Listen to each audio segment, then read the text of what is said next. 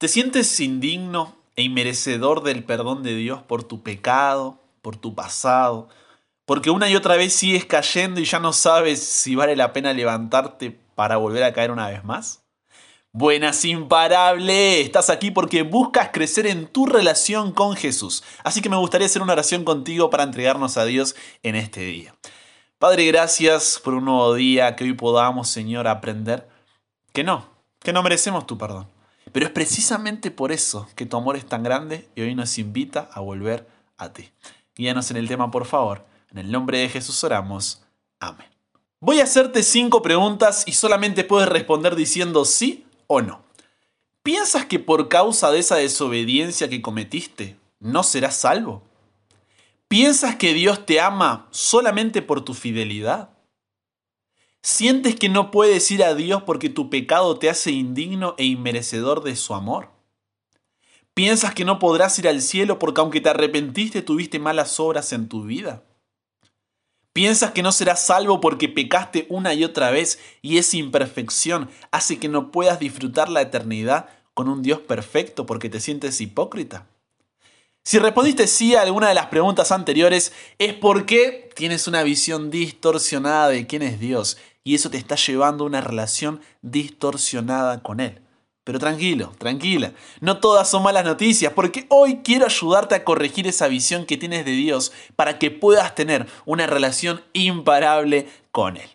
A pesar de que había sido llamado para representar a Dios, a pesar de que tenía un compromiso con Él y unas reglas que regulaban su relación, una y otra vez el pueblo de Israel se rebeló contra Dios.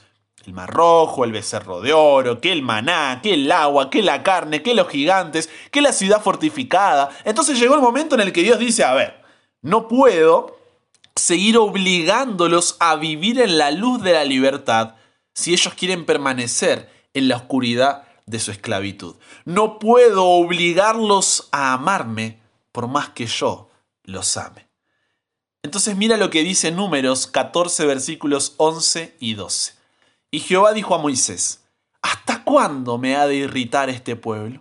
¿Hasta cuándo no me creerán con todas las señales que he hecho en medio de ellos? Yo los heriré de mortandad y los destruiré, y a ti te pondré sobre gente más grande y más fuerte que ellos. A través de su historia, los judíos pusieron un gran énfasis en que son descendientes de Abraham, pero fallaron en aquello por lo cual Abraham fue honrado por Dios, su fe. Entonces Dios le dice a Moisés, no puedo hacer más nada para que se den cuenta que mi voluntad para ellos es buena, es agradable, es perfecta. Quiero llevarlos hacia la luz de la libertad, pero insisten en permanecer en la oscuridad de la esclavitud. Y Dios le ofrece destruir a los israelitas y hacer una nación completamente nueva con Moisés como el Padre de todos ellos. Pero mira lo que dice Moisés en números 14, 19. Dice, perdona ahora la maldad de este pueblo según la grandeza de tu misericordia, como has perdonado a este pueblo desde Egipto hasta aquí. En otras palabras, Moisés intercede diciendo, perdona al pueblo, Dios. No por quienes somos nosotros, sino por quién eres tú. Y entender esto es clave, ¿por qué? Porque préstame tus oídos. Dios no nos ama por quienes nosotros somos. Dios nos ama por quien Él es. Voy a repetírtelo una vez más porque es un concepto fundamental para nuestra comprensión de Dios, ya que una comprensión distorsionada de quién es Dios nos llevará a una relación distorsionada con Él. Así que voy de nuevo. Dios no nos ama por quienes nosotros somos, Dios nos ama por quien Él es. Y cuando entendemos que amar no es algo que Dios hace, sino que Él es amor, entendemos que su amor no depende de nuestros méritos. Es por eso que, al igual que Moisés intercedió en aquella ocasión ante el Padre, ahora Jesús, gracias a su muerte y resurrección, intercede por nosotros y son sus méritos en la cruz del Calvario los que nos dan el perdón de Dios y la seguridad de que sus misericordias se renuevan cada mañana. Nuestro orgullo, arrogancia y autosuficiencia nos ha hecho pensar que hay algo que tenemos que hacer para ser amados, para ser perdonados o para ser aceptados por Dios.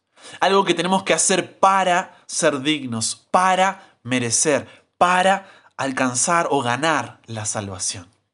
Y nos pasamos la vida intentando cambiar externamente, cumplir ahí con todas las reglas, normas y vivir a la altura de los estándares, pero como somos seres imperfectos delante de un Dios perfecto, nunca es suficiente. Y ante el fracaso, cuando nos caemos, tropezamos y pecamos, nos sentimos indignos e inmerecedores de ir a Dios, nos sentimos hipócritas, basura. Pensamos que Él nos abandonó, que ya no nos va a perdonar porque vinimos una y otra vez, nos estamos burlando, parece ya de Él, de tanto pedir perdón. Esto conduce a una vida de angustia, una vida de desesperación, de incertidumbre y frustración. Hasta el punto que muchas veces nos alejamos de Dios, porque no creímos ser suficientes y preferíamos aprovechar esta vida antes que vivir en esa hipocresía. Pero Dios en Efesios 2, 8 y 9 dice, ustedes han sido salvados porque aceptaron el amor de Dios. Ninguno de ustedes se ganó la salvación, sino que Dios se la regaló. La salvación de ustedes no es el resultado de sus propios esfuerzos, por eso nadie puede sentirse orgulloso. Es por eso que hoy, sin importar cuán lejos te hayas ido o cuán bajo hayas caído, puedes reconciliarte con Dios aunque no lo merezcas, porque Él te sigue esperando con los brazos abiertos. Cristo fue tratado como tú mereces, para que tú puedas ser tratado como Él merece. Fue condenado por tus pecados en los que no había participado para que tú pudieras ser justificado por su justicia, en la cual también no habías participado. Él sufrió tu muerte para que tú pudieras recibir su vida. Por su llaga fuimos nosotros curados. La próxima vez entonces que pienses que no puedes ir a Dios, que no puedes volver a Él, que ya caíste demasiadas veces, que se cansó de ti, que te abandonó, que ya no hay oportunidad para ti, que no lo mereces o que no eres digno de estar delante de su presencia por tu pecado ten la humildad de decir, todo eso es cierto. Pero por eso al final de la oración terminas diciendo en el nombre de Jesús. Porque dices, yo no lo merezco, pero vengo en el nombre de Jesús que sí lo merece. Y es exactamente por eso que el amor de Dios es tan grande. Porque es un Padre que te ama, aunque no lo merezcas. Un Padre que te ama de forma incondicional. El enemigo intentará hacer de todo para que no vayas a Dios, ¿sabes por qué? Porque sabes que en Él tienes victoria. Entonces que ese pensamiento de no merezco sea un recordatorio de cuánto necesitas a Jesús en tu vida y de cuán grande es el deseo que tiene Dios de pasar la eternidad a tu lado, como fue su propósito contigo desde el comienzo. Porque como dijo Jesús en Mateo 19, 26, esto para nosotros es imposible, pero para Dios, para Dios todo es posible. Padre, no tenemos más que decirte gracias. Gracias porque cuando no había esperanza para nosotros, en ti podemos encontrar consuelo, fortaleza y salvación.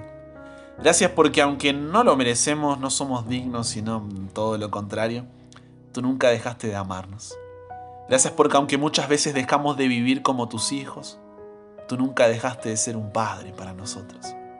Que hoy podamos dejar de lado todo orgullo, arrogancia, autosuficiencia que nos hagan pensar que hay algo que podemos hacer para reconciliarnos contigo. Cuando solamente tenemos ese regalo, gracias a lo que tú hiciste por nosotros en primer lugar. Nos entregamos hoy a ti, volvemos hoy a ti, Dios. Cámbianos, renuévanos, transfórmanos, somos tuyos. En el nombre de Jesús oramos.